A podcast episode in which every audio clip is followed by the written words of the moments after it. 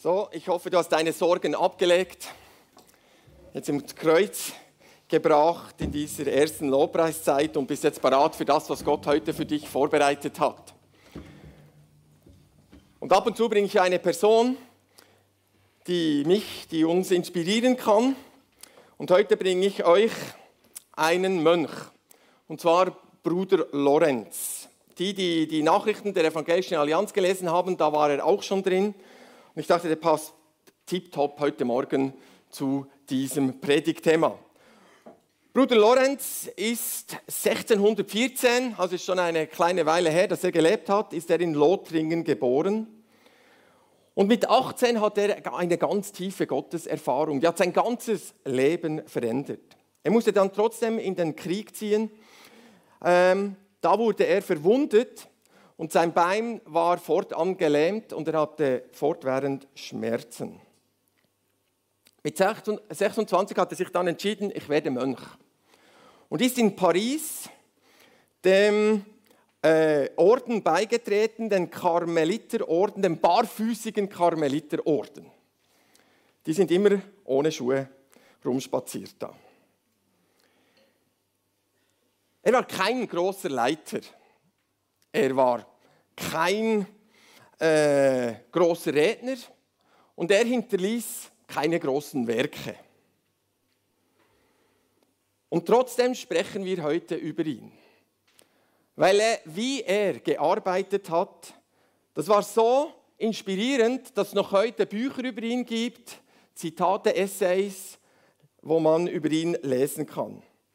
Und er hatte so ein Credo, das war, tu das, was du tust, um Gottes Willen für Gott. Tu das, was du tust, um Gottes Willen für Gott.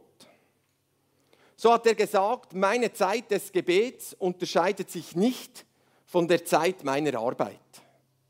Das ist dasselbe. Er wurde dann in die Küche eingeteilt, ob, er gar nicht gerne kochte. Und hat er gesagt, im Lärm und Klappern einer Küche, während mehrere Personen gleichzeitig nach verschiedenen Dingen rufen, besitze ich Gott in einer so großen Ruhe, als wäre ich beim Abendmahl auf den Knien vor Gott.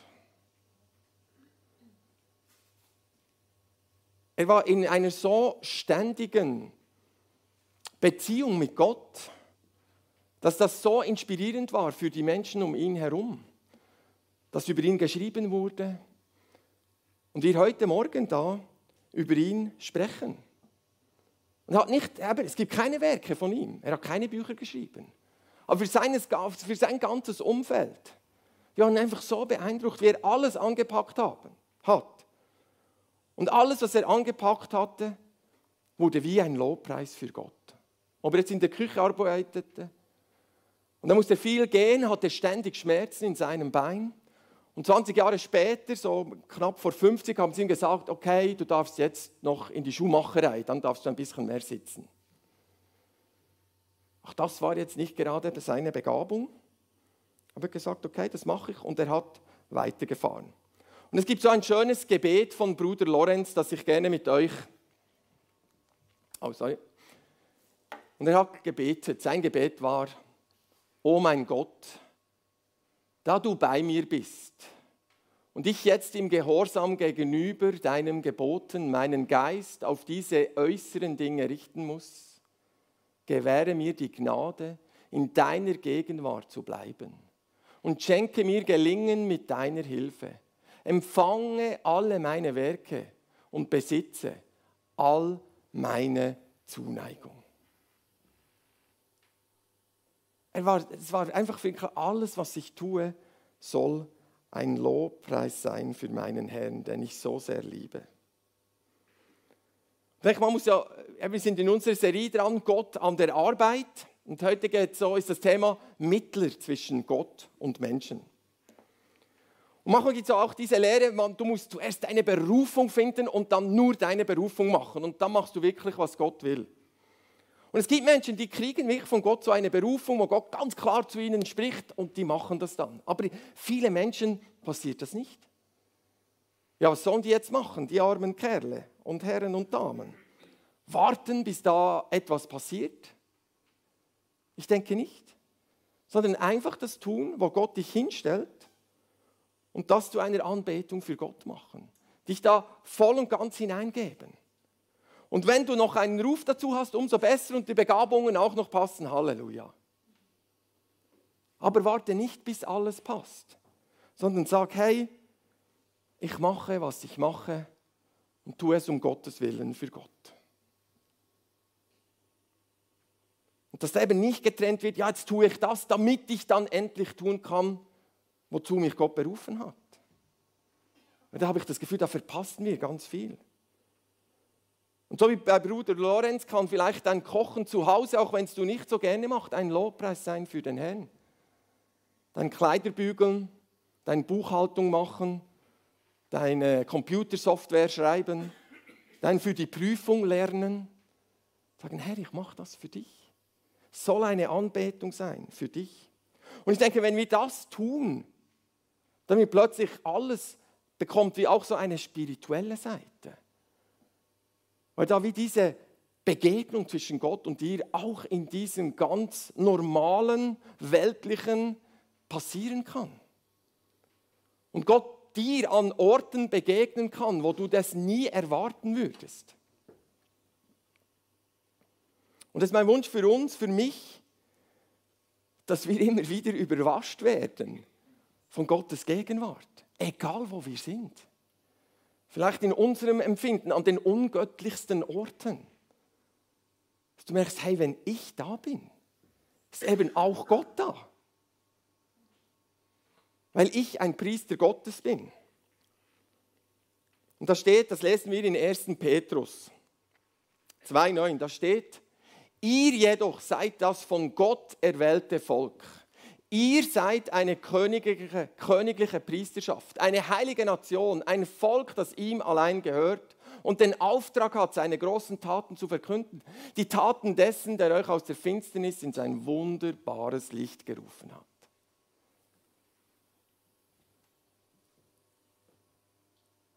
Sorry. Das ist kein Vers für mich, für Pastoren. Nicht nur ich bin der königliche Priester. Da steht nicht, die Pastoren sind eine königliche Priesterschaft. Also vielleicht in deiner Übersetzung, muss, komm dann zu mir. Ihr, du bist eine königliche Priesterschaft, eine Priesterin, ein Priester, der da mit Gott unterwegs ist. Du, bist sein, du gehörst zu seinem erwählten Volk. Du bist eine heilige Nation, ein Volk, das Gott gehört. Du hast eine neue Bürgerschaft. So spielt als Christ eigentlich unsere Nationalität keine Rolle mehr, weil wir sind Himmelsbürger. Und natürlich dürfen wir Freude haben und stolz sein, da wo wir wohnen. Aber irgendwelcher Nationalismus hat da überhaupt keinen Platz. Geht gar nicht. Sondern wir sind hier Gäste. Und wir haben eine Himmelsbürgerschaft. Wir haben eine neue Nationalität und damit auch eine neue Identität. Und es ist ganz wichtig, dass wir das uns immer wieder auch bewusst machen. Dass nicht so ungesunder, falscher Nationalismus oder was auch immer da aufpoppen kann. Und dann steht da eben auch dieses königliche Priesterschaft. Was ist das jetzt? Was ist ein Priester für dich? Beleg dir kurz, was ist ein Priester für dich?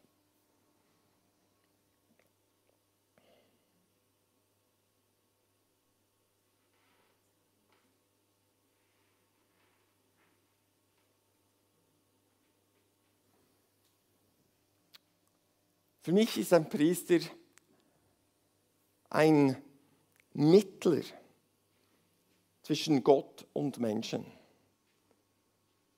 Es ist interessant, weil praktisch jede Religion kennt Priester, die da irgendwie eine Verbindung herstellen zwischen einem spirituellen Wesen von einer anderen Welt, von einer anderen Dimension, wie auch immer du das sehen magst. Und da gibt es durch diese Person hindurch so eine Verbindung.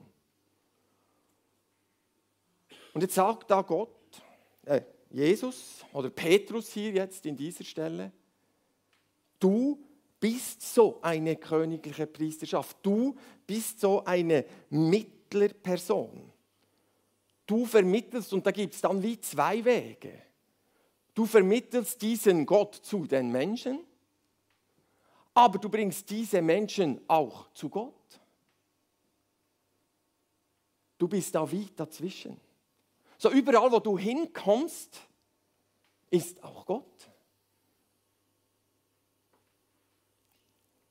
Und ich möchte mit euch ein bisschen ein kurzes Bibelstudium machen und da äh, schnell schauen, wo kommt das denn her? Gott wollte ja immer durch die Menschen hindurch den anderen Menschen zeigen, wie er ist. Er brauchte immer Menschen. Es fing an mit Adam und Eva, da kam dann ein Apfel dazwischen. Später ging es weiter mit Noah. Da kam dann Wein dazwischen. Und wieder ein bisschen später hat er gesagt, okay, ich nehme jetzt eine Familie, hat dann Abraham ausgewählt und hat gesagt, Abraham, aus dir mache ich ein großes Volk. Und dann etwas später wieder, sein Enkel Jakob bekam dann einen neuen Namen. Gott hat ihm gesagt, du sollst nicht mehr Jakob heißen, das ist eigentlich Fersenhalter, Betrüger heißt nicht so ein ruhmreicher Name, ein Volk so zu nennen, ist jetzt nicht so toll. Er hat gesagt, ich nenne dich von jetzt an Israel. Und so entstand diese Nation. Und durch sie hindurch wollte Gott den Menschen zeigen, wie er ist, was sein Segen bedeutet. Was es bedeutet, mit diesem lebendigen Gott unterwegs zu sein, im Gegensatz zu all diesen anderen Götzen, wo die anderen Menschen mit ihnen um sie herum unterwegs waren. Und diese Nation wenn ihr das Alte Testament lest, traurige Geschichte, die, da geht es immer wieder nicht so gut. Sie kommen dann nach Ägypten, kommen dann da in die Sklaverei, aber Gott befreit sie auch wieder aus der hinaus. Und dann macht er sich mit ihnen auf den Weg in der Wüste und da will er ihnen das noch einmal sagen, was eigentlich sein Plan ist. Und da kommt dieser Vers hier von Petrus, der da eigentlich Petrus zitiert, das erste Mal so vor. Das steht im 2. Mose 19, 5 bis 6, da steht, und nun, wenn ihr willig auf meine Stimme hört, hören, wenn ihr willig auf meine Stimme hören und meinen Bund halten werdet, dann sollt ihr aus allen Völkern mein Eigentum sein denn mir gehört die ganze Erde und ihr sollt mir ein Königreich von Priestern und eine heilige Nation sein. Das sind die Worte, die du zu den Söhnen und natürlich auch Töchtern Israels reden sollst. Mose ist da auf dem Berg Horeb. Gott hat ja schon früher mal Mose da begegnet im Dornbusch. Dann ist er zurück zum Volk gegangen, hat es befreit, ist jetzt wieder mit ihnen in der Wüste unterwegs und dann an diesem Berg Horeb geht, geht Mose wieder zum Berg hinauf und da kommt Gott zu ihm und sagt ihm, was eigentlich seine Absicht ist jetzt mit diesem Volk. Hey, ihr sollt vor allen anderen Nationen, vor allen Menschen rundherum, sollen sie sehen, was es bedeutet, mit dir unterwegs zu sein, mit mir unterwegs zu sein. Ich will euch ein, äh, ihr seid mein Eigentum genau, und äh, ihr sollt mir gehören und ihr sollt ein Königreich von Priestern sein, eine heilige Nation. Das war Gottes Absicht.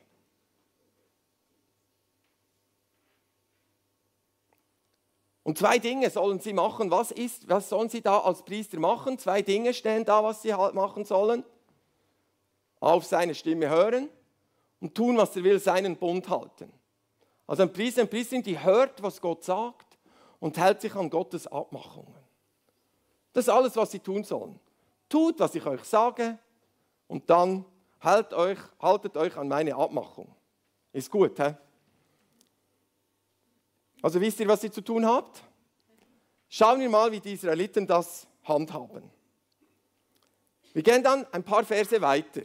Und da gibt Gott jetzt ihnen den Auftrag in 2. Mose 19,10 und dann das, den 13. Vers. Er sagt dann zu Mose, sag jetzt den Leuten, sie sollen ihre Kleider waschen, damit sie für den dritten Tag bereit sind, denn am dritten Tag wird der Herr vor den Augen des ganzen Volkes auf den Berg Sinai hinabsteigen. Und erst wenn das Widerhorn anhallend ertönt, sollen sie zu mir auf den Berg hinaufsteigen. Gott will mit seinen Priestern, mit seinen Freunden zusammen sein. Und was sollen sie tun? Sie sollen zu ihm auf den Berg hinaufsteigen. Ist nicht so schwierig, oder? Schaffen wir euch das? Weil alles, was wir tun sollen, ist Gottes Stimme. Hören und tun. Das ist dasselbe Wort im Hebräischen. Hören und tun. Hören setzt tun voraus. Sonst hast du es nicht gehört. Lesen wir weiter, was unsere Freunde tun. Und es geschah am dritten Tag, als es Morgen wurde, da brach Donner und Blitze los und eine schwere Wolke lagerte auf dem Berg und ein starker Hörnerschall ertönte so dass das ganze Volk, das im Lager war, bebte. Mose aber führte das Volk aus dem Lager hinaus, Gott entgegen. Und sie stellten sich am Fuß des Berges auf. Und der ganze Berg Sinai rauchte, weil der Herr im Feuer auf ihn herabkam. Und sein Rauch stieg auf wie der Rauch eines Schmelzofens und der ganze Berg bebte. Heftig. Und der Hörnerschall wurde immer lauter, äh, stärker. Mose redete und Gott antwortete ihm mit lauter Stimme. Jetzt kommt Action. Donner, so die, alle Special Effects, die Gott hatte, bringt er da raus. Donner und Blitz. Ich weiß, vorgestern Abend war doch dieses Gewitter hier über Zug. Und ein Knall, der war brutal laut. Beide Kinder bei uns im Zimmer. Und, das, und ich liebe es, mit meinen Kindern draußen zu sitzen und dem Gewitter zuzuschauen. Ich finde das so etwas Wunderschönes. Aber hier jetzt, das war wie noch eine Dimension krasser. Feuer, ein Berg im Feuer eingehüllt. Blitz, Donner, Rauch, Feuer. Wow, cool. Was? Uh. Krasseste Actionfilm, den du kennst. Und das hat jetzt Gott dem Volk gesagt, was sie tun sollen. Könnt ihr euch noch erinnern? Sie sollen zu ihm hinauf auf den Berg steigen, wenn der Hörnerschall kommt. Und ich finde es so schön, da steht oben, oben starker Hörnerschall ertönt. Das ist Schofar, oder? Und was macht das Volk? Sie stellen sich mal sicherheitshalber unten am Berg auf. Aber was sollten sie tun? Hinauf zu Gott gehen. Gut, ich weiß jetzt nicht, wie es dir ergangen wäre, wenn du da vor einem brennenden Berg stehst. Also für mich als Feuerwehrmann natürlich mega cool, da gehe ich durch. Aber ich habe meine Ausrüstung. Aber es, war, es ist wirklich eindrücklich, weil schon ein paar Mal bist du da vor einer Wohnungstür und dann öffnest du dich vorsichtig, der Kollege mit dem Schlauch und da ist nur ein Flammenmeer von dir. Das ist schon eindrücklich. Und ohne Uniform würde ich da wahrscheinlich auch nicht hineingehen. Und so ging es ihnen. Gott sagt, komm zu mir. Und dann steht der Hörnerschall ertönt und sie stellten sich am Fuß des Berges auf. Da kommt wieder das Szenario, der Berg rauchte, Feuer kam auf ihn herab, der Rauch stieg wie der Rauch eines Schmelzofens, der ganze ah, Erdbeben noch, sorry, habe ich noch vergessen. Und jetzt seht schon wieder. Und der Hörnerschall würde immer lauter. Das Volk blieb stehen am Fuß des Berges. Und das hat Gott gesagt, dass sie tun sollen, als heilige Priester. Auf seine Stimme hören, tun, was er ihnen sagt. Lesen wir weiter. Ein bisschen später lesen wir dann, was da im Volk abgegangen ist. Als das ganze Volk erlebte, wie es blitzte und donnerte, Posaunenscholl ertönte und der Berg rauchte, bekam es große Angst. Ah. Und es blieb zitternd in weiter Ferne stehen. Die Leute sagten zu Moses, wir haben Angst, wenn Gott so mit uns redet. Wir werden doch noch alle umkommen. Sprich du an sein. Müsstest du jetzt anrufen, aber du weißt nicht, wie es rauskommt.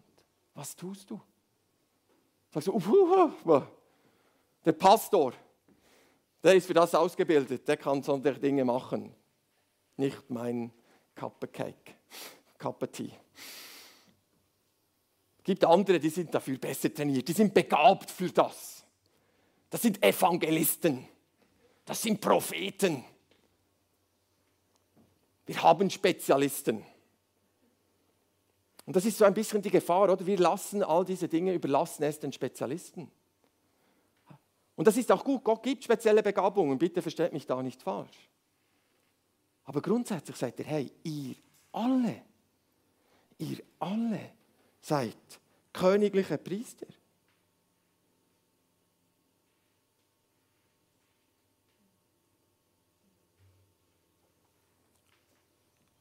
Und sie versagen. Unser guter Mose. Da sagte Mose zum Volk, hey, ihr müsst doch keine Angst haben. Gott ist nur gekommen, um euch auf die Probe zu stellen. Er will, dass ihr ihn ehrt und euch dafür hütet, ihm ungehorsam zu sein. Und das Volk blieb also in der Ferne stehen. Mose aber näherte sich der dunklen Wolke, in der Gott war. Und Mose kämpft wieder einmal für sein Volk, einmal mehr. Und wenn ihr diese Geschichte lest, so oft geht Mose auf die Knie und muss einstehen für diese Menschen. Sind so sture Gringe, sind vielleicht Berner. Und er sagt, hey, ihr müsst doch keine Angst haben, das ist doch Gott. Natürlich, es sieht schon ein bisschen beängstigend aus. Aber wenn Gott euch da sagt, komm zu mir, dann könnt ihr da durch dieses Feuer hindurchgehen. Euch wird nichts passieren. Später haben wir dann noch einen anderen Beweis, Daniel, oder? Seine Freunde, Schmelzofen, die sind auch im Feuer. Gott, Feuer ist doch für Gott kein Problem. Es gibt doch kein Problem, das zu groß ist für Gott, wer sagt, hey, da komme ich mit dir hindurch. Hab keine Angst. Aber ich brauche dich, damit du treu das tust, was ich dir zeige. Damit ich mich auf dich verlassen kann. Und dann noch etwas anderes, oder? Gott führt uns immer wieder in Proben, aber Proben haben bei uns so einen negativen Dings. Von der Schule her sind wir von Proben negativ traumatisiert, sage ich mal vorsichtig. Aber das heißt einfach, Gott will sie testen und sagen, schau, da ist noch Potenzial zum Lernen. Und vielleicht hast du auch schon in Proben, in Gott dir gestellt hat oder in, in, in ähm, Prüfungen versagt. Da ist immer seine Vergebung.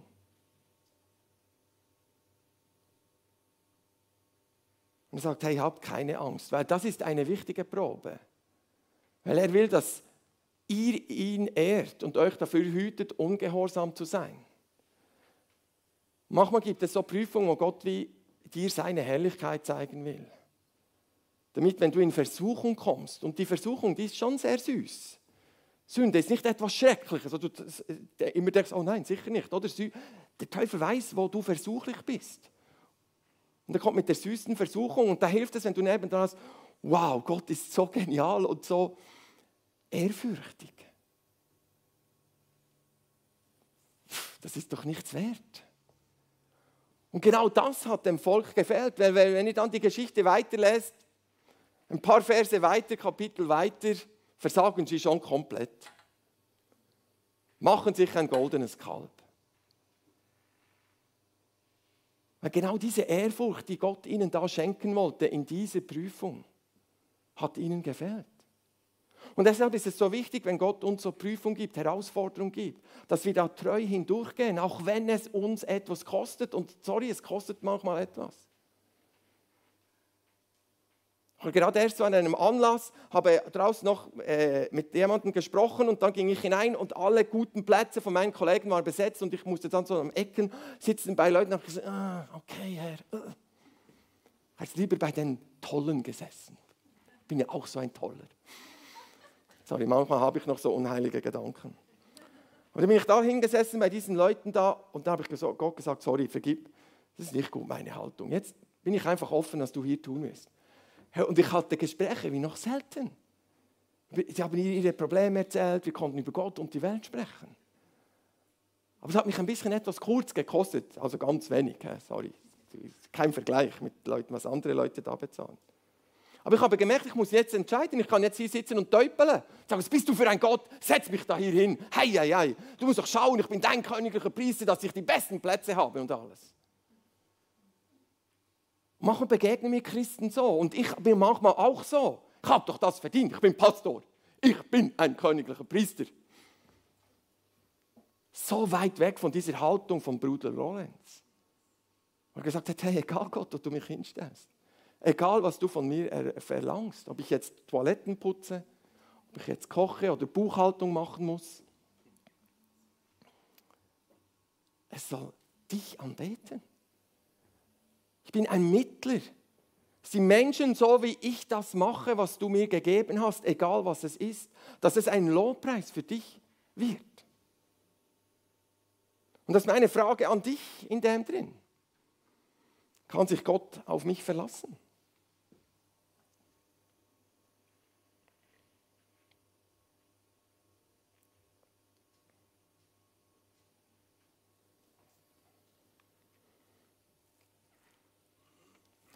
Schließen wir den Bogen und kommen wir noch einmal zurück zu Petrus und seiner Stelle. Auch wegen dem ging Christus ans Kreuz, hat da den Weg frei gemacht für all mein Versagen, für all das Versagen der Menschen, für dein Versagen. Er hat gesagt, hey, komm, wir probieren es noch einmal als diese königliche Priesterschaft.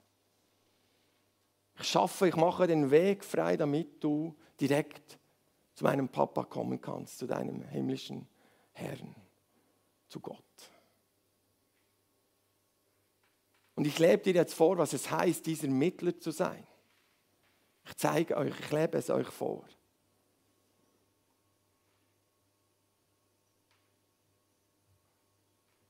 Und ich lade dich ein, auch königlicher Priester, Priesterin zu sein, wo immer Gott dich hinstellt. Ihr jedoch seid das von Gott erwählte Volk. Ihr seid eine königliche Priesterschaft, eine heilige Nation, ein Volk, das ihm allein gehört und den Auftrag hat, seine großen Taten zu verkünden, die Taten dessen, der euch aus der Finsternis in sein wunderbares Licht gerufen hat. Das bist du. Das bin ich. Wir repräsentieren die Menschen vor Gottes Reich. Wir repräsentieren Gott. Wir repräsentieren Gottes Reich dass die Menschen um uns herum etwas von dieser Liebe, von dieser Annahme und vielleicht manchmal auch von dieser Heiligkeit von Gott spüren dürfen. Und wir vielleicht auch zwischendurch mal aufstehen müssen und sagen, sorry, das geht jetzt für mich nicht. Da mache ich jetzt nicht mehr mit. Aber es gibt auch die anderen Momente, wo wir weiterlieben, wo alle anderen aufhören. Sagen, da liebe ich jetzt weiter. Aber es kostet eben etwas. Aber es die Menschen um uns herum, diese Liebe Gottes spüren. Und durch das lustig werden, hungrig werden, sehnsüchtig werden und anfangen zu fragen, ja, was ist denn das da? Was ist denn dein Reich?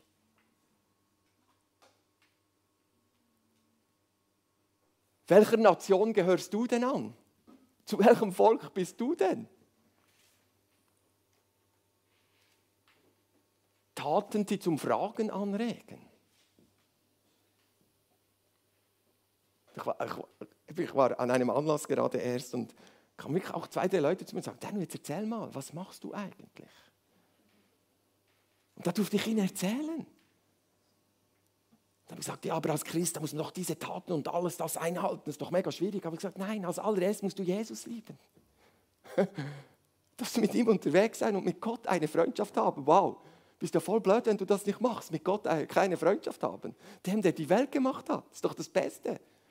Und dann, wenn du ihn so fest liebst, dann wirst du automatisch so leben, wie er das auch toll findet. Das ist wie, wenn ich mit Hedder, ich überlege mir auch immer, an was hat Hedder Freude? Wenn ich jetzt weiß, da hat sie nicht so Freude, wenn ich meine Socken liegen lasse, so der Klassiker, sorry, ähm, dann versuche ich das nicht zu tun. Und genauso ist es auch mit Gott. Aber wenn ich zuerst anhalten, alles korrekt machen wollen, dann wird es extrem anstrengend und nicht so einladen.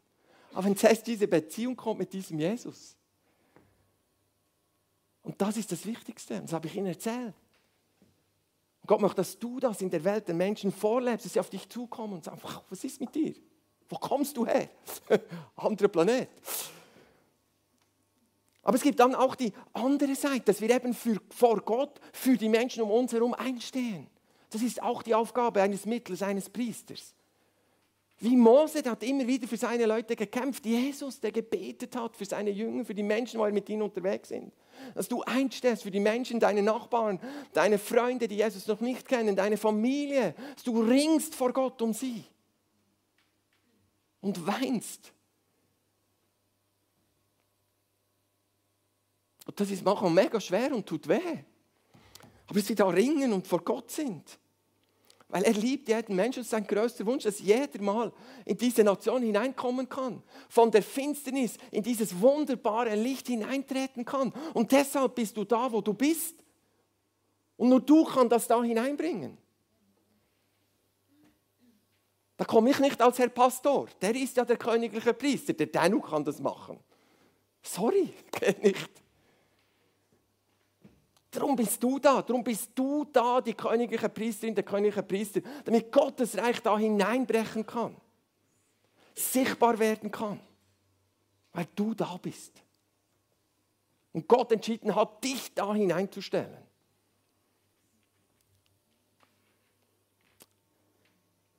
Lass uns das anpacken, dranbleiben. Aber bitte mach es nicht aus eigener Kraft, es ist total anstrengend und mühsam. Ich ertappe mich auch zwischendurch wieder, wie ich es aus eigener Kraft mache. Und dann muss ich sofort zu meinem Jesus springen. Sage, sorry Herr. Gib mir die Kraft, gib mir die Liebe. Meine ist jetzt gerade völlig am Anschlag. Habe ich null Liebe, im Gegenteil. Aber jetzt darf deine Liebe anfangen. Jetzt auf deine Barmherzigkeit anfangen. Oder vielleicht auch jetzt auf deine Klarheit anfangen. Und sagen, was vielleicht auch nicht geht. In aller Liebe und Weisheit.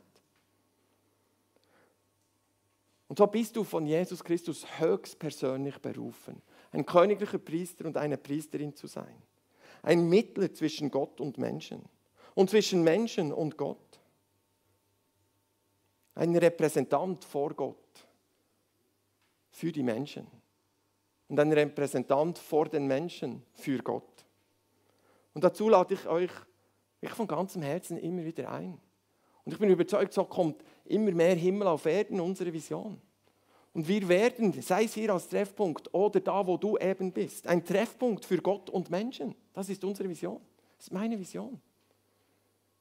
Das ist da, wo Gott mich hingestellt hat im Nachbar, in der Feuer, wo immer, mehr Himmel auf Erden passieren kann und die Menschen etwas von dem spüren dürfen. Und das ist meine Hoffnung für jedes von euch. Du hast diese Berufung.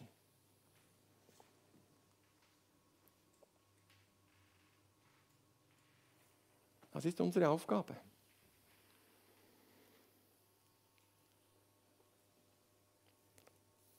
Packen wir es an. Was ist bei dir dran? Wir gehen in eine Zeit des Lobpreises jetzt. Sprich doch mit Gott darüber. Was ist da bei dir dran? Wo möchte Gott, dass du da weitere, neue, erstmalige Schritte tust? Mutig bist? Ich möchte noch beten, für mich, für uns. Oh Jesus, danke vielmals für diese unglaubliche Berufung, dass wir königliche Priester sein dürfen, Priesterinnen dass wir da Mittler sein dürfen, Repräsentanten sein dürfen von dir, Jesus. Ich bitte dich, Jesus, dass du das mir, uns immer wieder bewusst machst, vor Augen führst und hilfst. Das können wir nicht alleine. Wir sind völlig abhängig von dir. Zeig uns die Menschen. Zeig uns, wo du dran bist, was du tun wirst. Und hilf uns da hineinzugehen, hineinzusteigen, mit dir zusammen dein Reich zu bauen damit noch viele Menschen von diesem Reich der Dunkelheit in dieses wunderbare Reich des Lichts kommen können. Sie Teil dieser heiligen Nation, diesem auserwählten Volk werden dürfen. Und Herr, bewahr uns davor, das irgendwie mit Stolz zu sagen. Es ist absolut deine Gnade, Herr. Und nichts anderes als Gnade. Aber lass uns diese Gnade hinaus in die Welt bringen dass alles, was wir tun, diese Gnade verkündet.